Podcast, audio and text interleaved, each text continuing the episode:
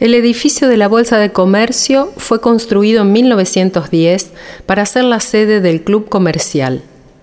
Dos años después, cuando se crea la Bolsa de Comercio, ambas instituciones compartieron el inmueble, hasta que en 1919 se fusionan y consolidan la Bolsa de Comercio. La obra fue diseñada por el arquitecto Domingo Tetamanti.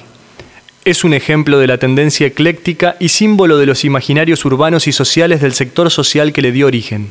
En sus inicios, el lugar se destacó por sus comodidades como la sala de lectura, la biblioteca, los billares, los comedores y las instalaciones sanitarias. A su vez contaba con instalaciones para los socios que venían del interior de la provincia. Ahora te invitamos a que sigas caminando por San Martín hacia el norte. Cuando llegues a la esquina con Mendoza, pasa a la próxima pista.